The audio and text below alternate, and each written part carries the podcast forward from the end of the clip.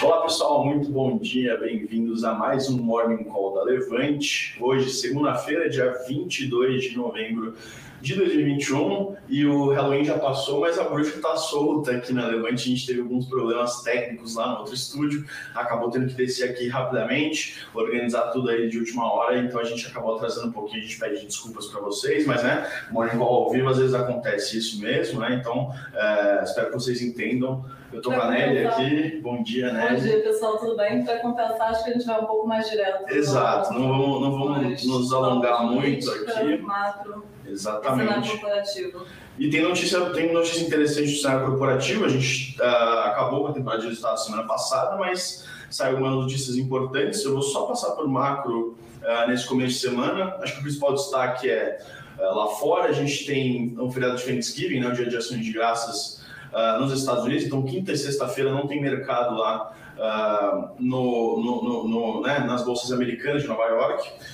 E uh, o, presidente da, da, do, dos Estados Unidos, Joe Biden, deve reconduzir, deve escolher o novo presidente do Fed e provavelmente reconduzir o Jerome Powell pela cadeira, na cadeira, né?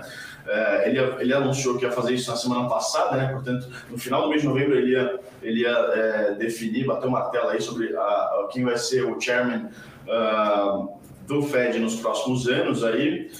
E também tem um segundo nome aí que está sendo uh, cogitado, mas correndo por fora, que é o Lael Brainerd, né? Que também está no, tá no Fed desde 2014 e é considerado ainda mais dovish que o Powell, né? Dovish, para quem não sabe, é, é tolerante aí com a inflação e está sendo cogitado, então essa é uma decisão importante. É, eu diria que por, por, conta do feriado, né, a gente deve ter um, um, um, dos mercados mais cautelosos ali, principalmente nos Estados Unidos, onde não, os investidores não querem passar uh, o feriado uh, com grandes posições, e a gente tem a Europa também, Uh, com casos de Covid subindo em países que têm, se você for pegar ali uh, comparativamente, nos países que têm menos percentual da população vacinada, estão sofrendo mais mas eu vou destacar aqui a Alemanha, que é um, um país grande, está com cerca de 70%, 75% da população adulta vacinada e está sofrendo com aumento de casos e mortes também. Então, da semana passada para essa, a gente teve uma média móvel aí subindo quase 10%. É um ponto de atenção também dos mercados internacionais. Angela Merkel, né, que ainda é primeira-ministra do, do, da Alemanha é, não, não, não saiu do cargo ainda por conta da coalizão, que não, não, não formaram uma coalizão ainda, né? Mas ela está preocupadíssima, diz que está preocupadíssima com o aumento de casos na, na Alemanha e pediu para né, os governos regionais aí uh, apertarem as restrições uh, de, de, de, circulação, então voltando com medidas sociais. A gente está vendo isso na Bélgica também, na Holanda, uh, em outros países também ali satélites né, de porte menor, mas é importante acompanhar essa questão, né, Nélio? Porque, né, a Covid, por mais que a gente esteja num, num, patamar muito melhor do que a gente teve nos últimos anos, aqui no Brasil, inclusive, tem que acompanhar isso de perto, ela ainda não é um problema 100% superado, né? Perfeito. Eu acho que é importante destacar isso. Hum, vou passar rapidinho de política uh, é, para a gente depois passar para o corporativo, depois para perguntas, né? De novo, né? Não, não queremos tomar muito tempo aqui, já que a gente atrasou um pouquinho. Bom, eleições do PSDB, né, quem acompanha mais de perto a política brasileira viu que ontem as eleições foram um caos. O aplicativo que tinha que funcionar para os tucanos que se inscreveram para votar votassem, não funcionou. Né, o aplicativo teve problemas aí de, de reconhecimento facial, principalmente. Então, assim, o cara que queria votar não conseguiu nem acessar, não, não é nem questão de voto endereçado, não, não conseguiu nem acessar a plataforma direito. E aí estima-se que apenas uh, foram 45 mil filiados que se registraram para votar, um número baixo, se você for pensar no tamanho do PSDB, que tem mais de um milhão de filiados, mas desses 45 mil, uh, só cerca de 10% conseguiram efetivamente votar.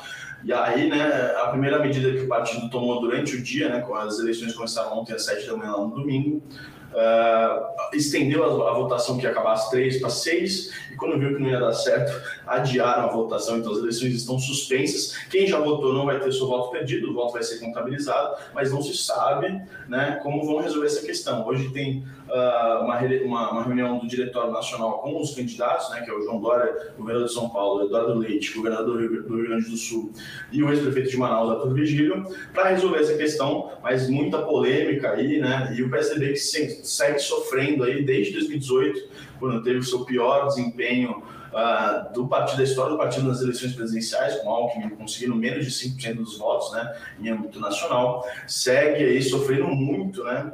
Uh... Teve muito polêmica em relação a se estender essa prévia, sabe? Sim. Se estender por mais tempo, se já conseguir sanar essa semana. Porque a questão também passa por isso, né, Nelly? Então, assim, precisam resolver a votação e tem uma. O mundo político também está acompanhando, mas o próprio PSDB não tem interesse em deixar isso uh, né, ficar atrasado, porque as campanhas presidenciais já estão rolando, a gente já tem pré-candidatos declaradamente, etc. Mas o PSDB passando por uma, né, uma época muito, muito turbulenta desde 2018, de novo ressalto, e tentando se achar aí no mundo político. Uh, vamos ver o que acontece. Acho que é um ponto de atenção que os mercados locais também vão, vão, vão acompanhar, não só pelo PSDB, mas também pela questão da terceira via. Né? Acho, que, acho que o principal, uh, vale ressaltar, o principal, a principal questão aqui não é só o PSDB, mas sim a composição política, o jogo de xadrez que está sendo jogado para 2022. Importante acompanhar. Bom, vou passar a palavra para a Nélia aqui. Temos o cenário corporativo movimentado até, né? Sim, a gente, tem, a gente vai falar sobre o acordo da Eneva com a Servitec, a aquisição de Mater Dei e a oferta controladora da, da controladora da TIM italiana, hum. mais uma notícia de cenário internacional. Então, começando um pouco sobre é o acordo da Eneva com a Servitec. A Eneva, ela hoje é a maior operadora de gás natural no Brasil e ela fez um acordo com a Servitec, também uma geradora, para a construção de um terminal de regaseificação no, em São Luís, Maranhão, aqui no Brasil. Queria contextualizar um pouquinho a dinâmica do gás natural, que é uma commodity muito diferente das demais. Ela atua numa dinâmica muito diferente do minério, do petróleo, é, milho, que você pode simplesmente colocar no container ou a granel e transportar de um ponto para o outro. No caso do gás natural, quando você fala de importação de gás natural, você diz que você vai pegar o gás natural que está num outro país, esse gás ele vai passar por uma planta de liquefação, ele vai ser liquefeito, ele vai ser colocado num navio metaneiro. transportar, né? É, esse navio metaneiro, ele é um navio específico que as esferas, elas, é um navio que tem algumas é, ele é engraçado, ele tem algumas esferas, que essas esferas elas contemplam esse gás liquefeito. Ele é trazido para um porto de regaseificação. Aqui o gás ele é regaseificado e aí colocado nos gasodutos para poder é, direto ou para termoelétricas ou para diretamente clientes industriais. Então, essa dinâmica ela é muito mais custosa e demanda muito, investimentos muito mais elevados do que se você simples, simplesmente fretar um navio e mandar direto para um porto. Então, essa dinâmica, é, construção de terminais de regaseificação e liquefação são da ordem de 800 milhões é, um bilhão de reais aqui no Brasil. Então, são investimentos bastante volumosos. Então, é uma característica comum você ver empresas fazendo uma joint venture, fazendo um acordo, o que é o caso da Eneva com a Servitec. Elas estão fazendo um acordo de joint venture, que a Eneva vai ter 51% da operação e a Servitec vai ter os outros 49% remanescentes. Então, é comum nesse tipo de operação que demanda investimentos muito volumosos você fazer esses acordos. E qual a vantagem? Você tendo a Eneva, principalmente, que tem bastante termoelétricas, ela tendo esse fornecimento é, de gás natural, ela pode, além de já fornecer para o seu parque termoelétrico no Complexo Parnaíba, que é um, hoje um dos maiores parques de geração de energia, ela pode, além de ter essa maior tranquilidade quanto à sustentabilidade do seu negócio, porque ela vai ter algumas usinas que acho que já vão, ela vai renovar o contrato uhum. de algumas usinas já em 2027, então vai precisar desse gás adicional. Então, além de já dar conforto para a companhia, ela pode ainda por cima revender esse gás para outros clientes industriais. Então, uma característica também tem alguns setores específicos, como o caso do indústria de cerâmica, que eles demandam primordialmente energia advinda do gás natural, porque os fornos de cerâmica, hum. eles necessitam de gás natural. Então, algumas, alguns clientes específicos, eles demandam também essa fonte de energia. Então, para a Eneva é muito estratégico ela ter esse fornecimento a mais de gás natural, que permite ela fornecer para as usinas termoelétricas dela, ela fornecer para esses outros clientes industriais e ainda por cima viabiliza futuros leilões de energia, que ela pode ainda participar de futuros leilões para a construção de novas termoelétricas. Então, para a companhia é bastante estratégico. A gente já, vê, já vem vendo essa, essa movimentação da Eneva, tanto no Nordeste, em São Luís, quanto também em Macaé. A companhia ela fez um acordo recentemente com o Grupo Vale Azul, para, onde eles assinaram um contrato de exclusividade com o Terminal Portuário de Macaé, o Terpor, para uma formação de uma joint venture para fornecer, para desenvolver esse, essa região e construir um hub também de gás natural. Esse mesmo intuito, você conseguir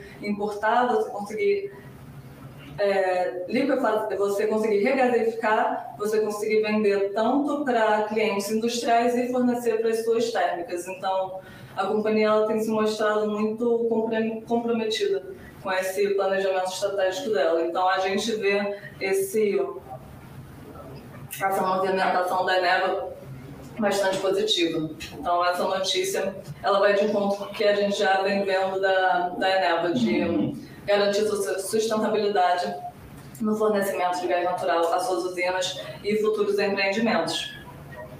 Além da notícia de Eneva, a gente também tem a aquisição de Mater Dei.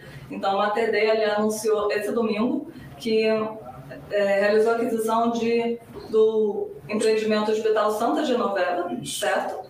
Junto com o Centro de Tomografia Computadorizado Uberlândia.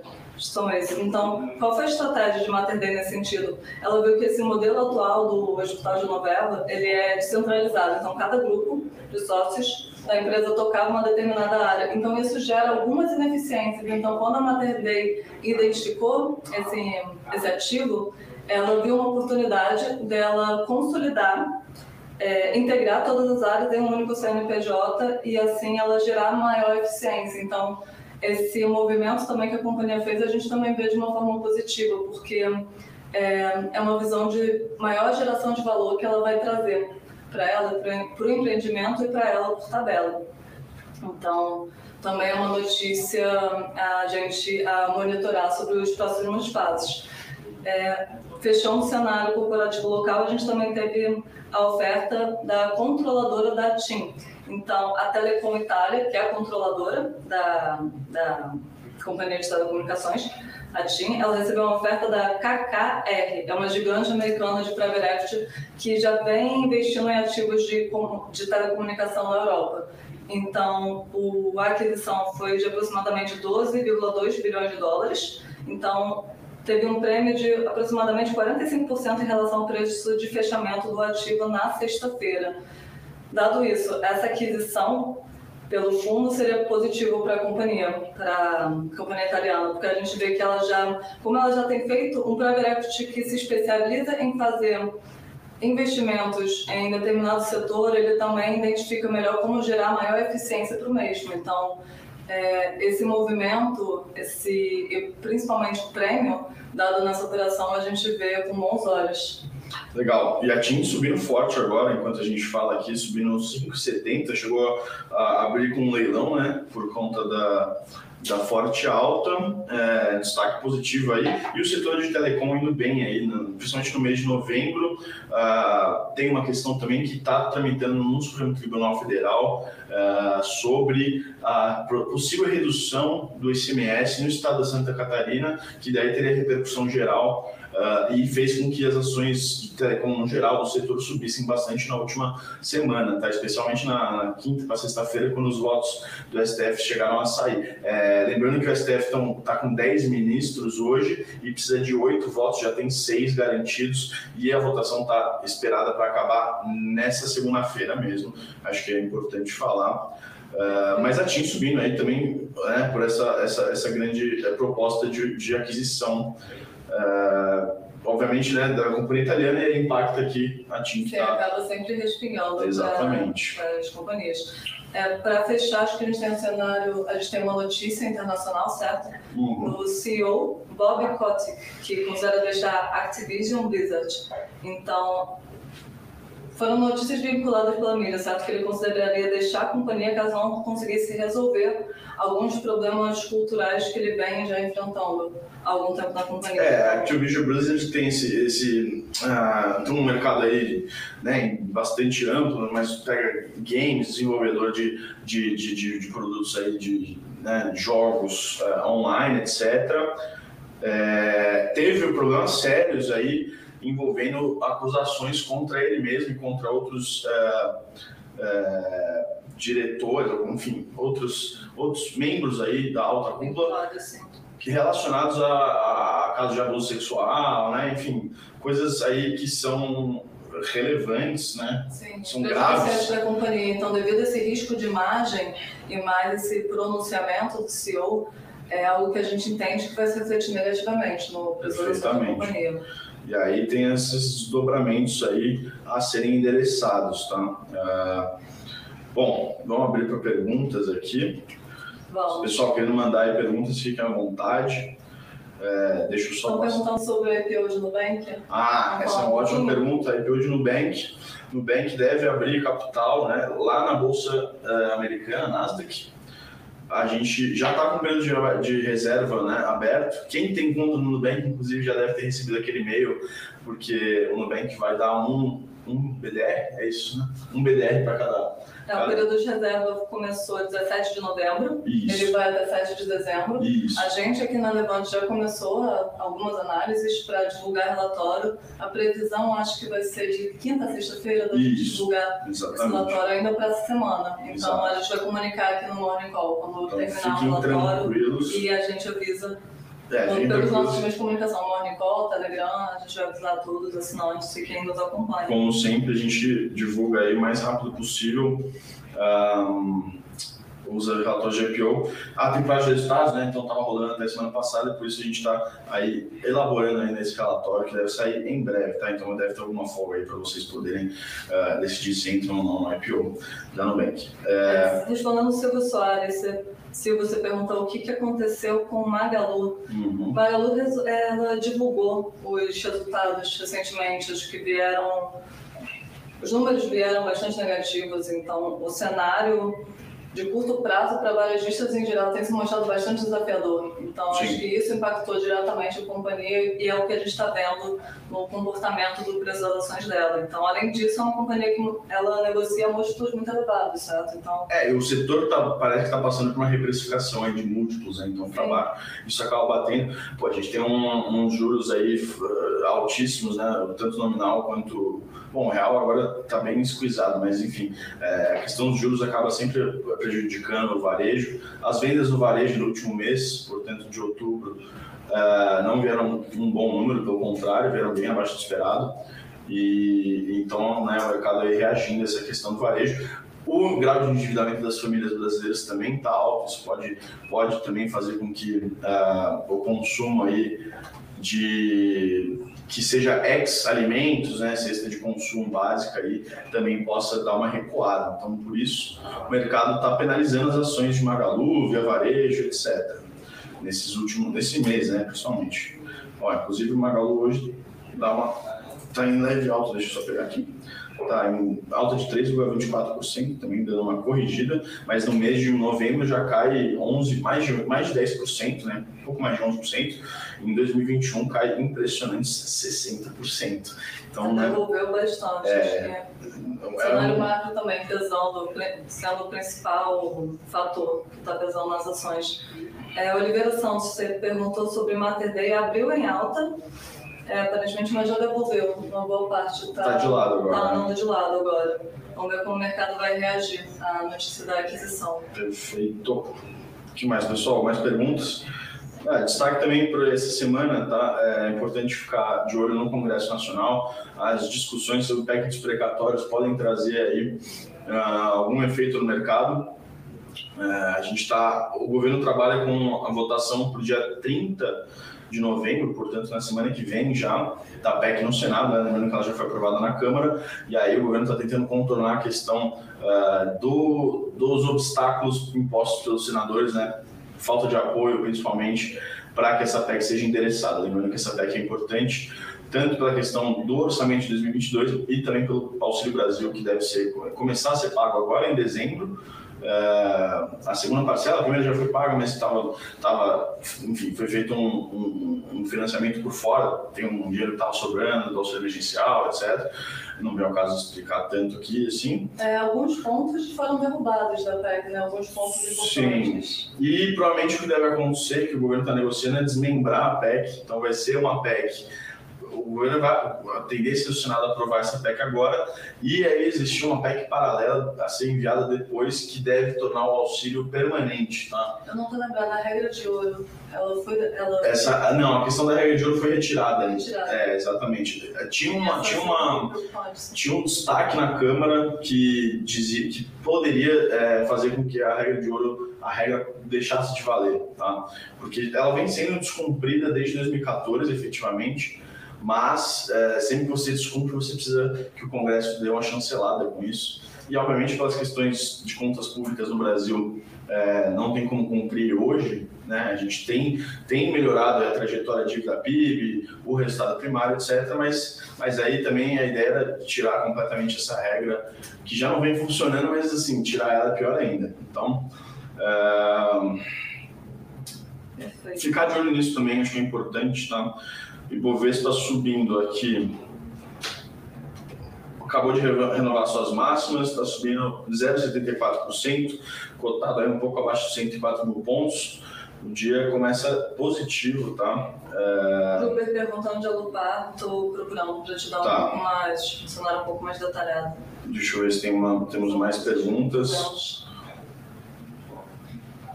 Pessoal, uh, mandando um bom dia. Semana começando aí, com aquela animação de sempre. É... Palmeiras. Ele veio comentando sobre Bitcoin. Bitcoin é madeira. É...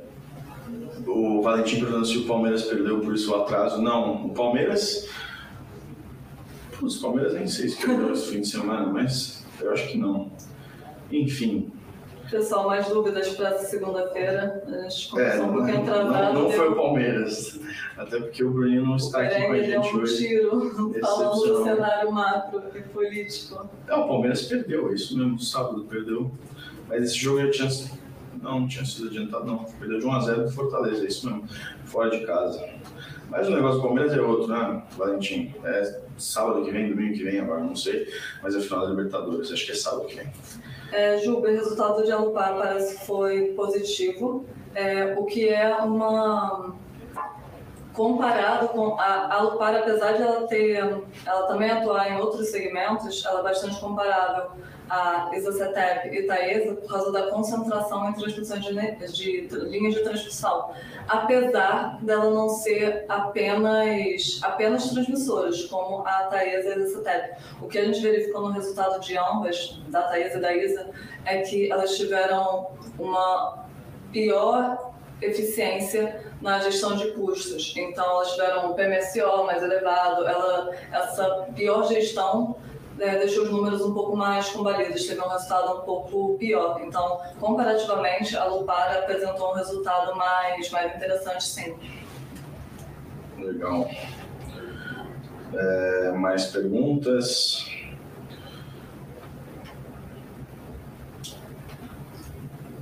Tem de Redditor aqui. Redditor, deixa eu procurar sobre o que a gente comentou essa manhã a gente gostou do resultado de Redditor, tá? Mas também eu acho que é um setor que tem sido é, também, bom, primeiro, primeiro de tudo, um setor muito competitivo, tá? Essa própria aquisição do Matervest que diz um pouco sobre como é, o setor vem enfrentando aí. Redditor tem uma característica engraçada, não é engraçada, é uma característica particular dela que setores em momentos mais de crise e de instabilidade macro e cenários mais adversos, você tem, por um lado, setores mais defensivos, como é o caso de, do setor de saúde, que costumam performar melhor, porém, ao mesmo tempo, setor, é, empresas que têm característica mais growth, uhum. como é o caso da Redditor, elas também tendem a se a serem mais prejudicadas nesse cenário, uma vez que quando a gente fala de um cenário diverso, a gente está falando de potencialmente um aumento de inflação, um aumento da taxa de juros. Então, isso é, impacta mais, mais fortemente empresas de growth. Uhum. Então, por um lado, a gente tem um setor que é bastante defensivo, então saúde, utilities, são companhias que se mostram interessantes nesse cenário de conjuntura diversa. Mas, por, outro, por um outro lado, pesa essa questão do growth, de muito do, da rentabilidade e desempenho que a gente vê na companhia hoje, o valor que a gente vê para ela, são relacionados aos fluxos de caixa dela futuros, uhum. à perspectiva futura que a gente tem para ela, trazendo, trazendo valor presente. Então, nesse contexto, essas empresas que são growth, apesar de serem estarem contempladas em, em setores mais defensivos, elas tendem a sofrer um pouquinho. Então, uma característica sobre ela. Legal, muito bem. O, o Adilson né, perguntou sobre Taesa. Se vai ficar algum tempo sem pagar bons dividendos. Acredito que não vai ficar, porque é diferente. A Taesa e a, e a ISA, a gente estava falando um pouco sobre o setor elétrico. Essas companhias, como elas são totalmente situadas no setor de transmissão, uma característica sobre ele é que ele é um setor bastante defensivo. É, fazendo uma comparação é, com o caso de Engie, por exemplo, a Engie ela é uma companhia que ela tem atuação tanto na geração quanto, quanto em outros segmentos. Quando você pega uma companhia transmissora, a receita da transmissora ela vem diretamente do, da ONS, então, ela não vem. Quando você usa a linha de transmissão, você paga a ONS para você usar a linha de transmissão. Então, e a ONS paga essa, essa transmissora. Então, não é uma receita que muda muito com em relação a demanda, consumo, oferta. Então, é uma você paga para usar a linha. Então, é uma receita muito previsível. E os custos também costumam ser muito previsíveis, porque muitas vezes o, o seus custos de operação e manutenção você pode terceirizar. Então, você consegue ter uma receita muito previsível e um custo também muito previsível. Isso é que faz a característica do setor de transmissão é, ser tão bom pagador de dividendos, porque ele tem essa previsibilidade do quanto ele vai ganhar no ano e quanto ele vai gastar.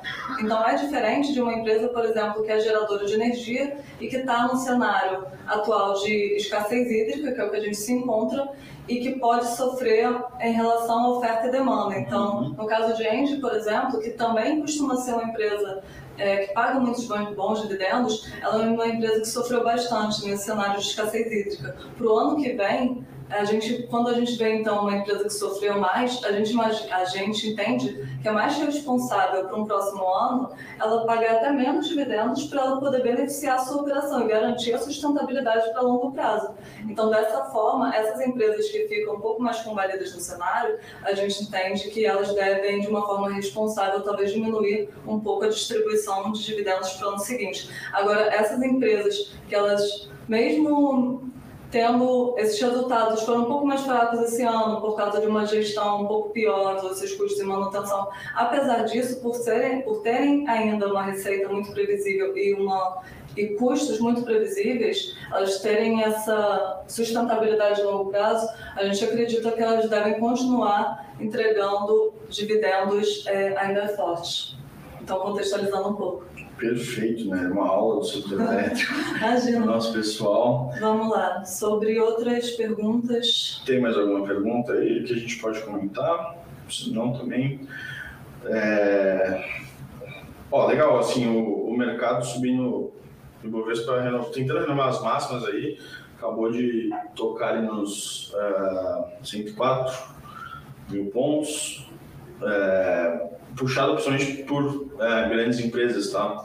Vale subindo mais de 4, Petrobras subindo mais de 2, algumas empresas do setor varejo também bem, os Minas, né, todas as que estão todas as empresas ligadas à questão dos minérios de ferro, commodities no geral está subindo bem, puxando esse, esse índice para cima. É, então acho que é um dia positivo aí.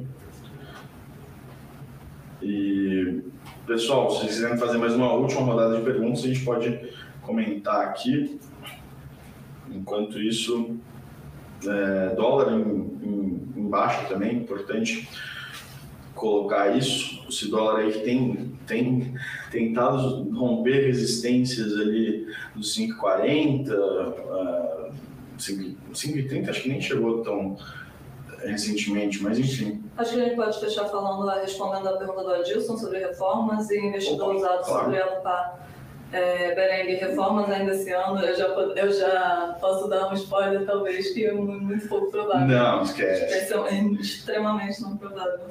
Bom, vocês acompanham, o pessoal que está no, no Call geralmente acompanha a gente aí com uma boa frequência. Quando eu venho aqui, uh, quando eu vim aqui, assim, no meio do ano, por exemplo, eu diria que a gente tinha uma oportunidade aí de avançar, especialmente na reforma administrativa, por conta de de um texto um pouco mais light, não tão uh, agressivo com os, os, servidores públicos, e a reforma tributária não parecia ter espaço para avançar mesmo, né? Aquela reforma tributária que a do consumo ficou parada e está parada ainda, a do IR foi aprovada na Câmara, está no Senado, pode ser que avance aí, pode ser que o relator dê algum parecer aí nesses próximos dias, próximas semanas, mas ele vai provavelmente tirar tudo e deixar só a correção da faixa uh, do imposto de renda. Então, assim, uma reforma que não é uma reforma, é só uma correção. Lembrando também que de, quando a gente fala de reforma tributária, o principal é em relação ao custo. É, exatamente. Quando assim, onde a gente teve a mexer. fala de renda, acho que tem muito enraizado na população sobre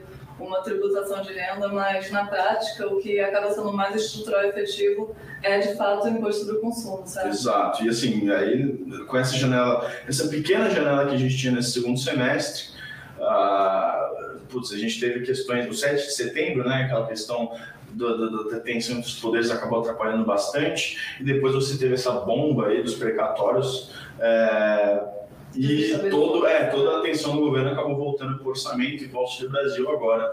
Então, não tem não tem nenhuma chance de reforma esse ano e nem ano que vem, tá? E, ano de eleição. ano de eleição, acho que. Muito difícil, tanto pela questão do, do Congresso mais esvaziado, então a gente vai ver aí poucas pautas legislativas de fato avançando, porque deputados, senadores vão estar muito mais em trânsito com as suas bases regionais para fazer campanha, para estar em campanha de governador, dos seus aliados, etc. Nesse contexto, acho que até privatizações que a gente está vendo tanto devem andar um pouco, apenas acho que já estão um pouco mais engatilhadas, é. talvez elas deem continuidade, mas... É, a Eletrobras a gente vai sair. Sim. Ela mudou de data, inclusive, certo? É, o fevereiro, mudou um pouco mais pra frente. Porque provavelmente o que deve acontecer é que o TCU, o TCU entra em recesso, se eu não me engano, agora no começo de dezembro. E o TCU precisa dar o, o acordo de outorga. É, é, é tudo é uma, é uma, questão mais técnica, tá? Mas, mas é importante dizer que deve ficar só para depois do recesso. TCU, se eu não me engano, volta ali em janeiro ou fevereiro. Mas, assim, é, já passou pelo Congresso, a, a, a, a, a desestatização da Eletrobras deve sair, tá? Não é uma questão... Mas ela que já está um pouco mais engatilhada. Quando a gente tá. vê muito de bafafá sobre Petrobras, que foi algo mencionado no dia, não é, não é algo que nem se trabalha, nem curto, nem não, médio. Não, não, não é qualquer coisa, qualquer nova iniciativa, seja de reforma, seja de privatização, lembrando que tem, por exemplo, os Correios que não conseguem andar, não deve ficar para esse ciclo, deve ficar para o próximo ciclo uh, do executivo, né? ou seja, começando em 2023, depois das eleições.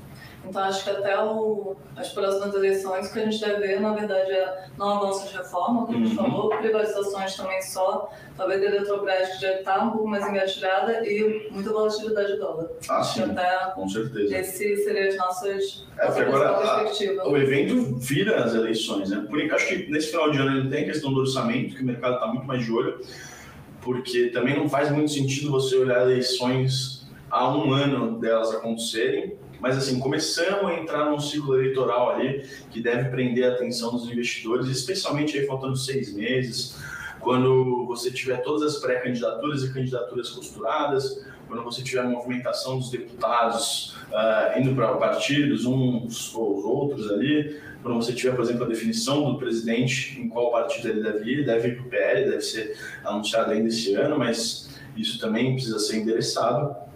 Então, assim, o ciclo agora vira menos legislativo e muito mais político, eleitoral. Tá? É... Tem uma pergunta também sobre é, a Lupar. Eu vou comentar rapidamente sobre ela. É uma empresa que ela tem. É, eu fiz essa comparação com Taesa e Isatep porque a maior parte da operação dela é, é concentrada em transmissão, nas linhas de transmissão dela. Uhum. Agora, ela, diferentemente da Taesa e da Isa, que atuam somente nesse segmento, ela também tem é, investimentos em ativos de geração grande mais forte. Então, são é, usinas hidrelétricas e pequenas centrais hidrelétricas. É, além da hidrelétrica, também tem um pouco de atuação eólica. Então, é, a dinâmica acaba sendo muito parecida de uma Taesa, de uma ISA, mas ela tem, a Lupa tem gradativamente investindo também nesse segmento de geração é, sustentável, que é hidrelétrico e eólico. Então, o que a gente deve monitorar da companhia é se ela pretende fazer é, uma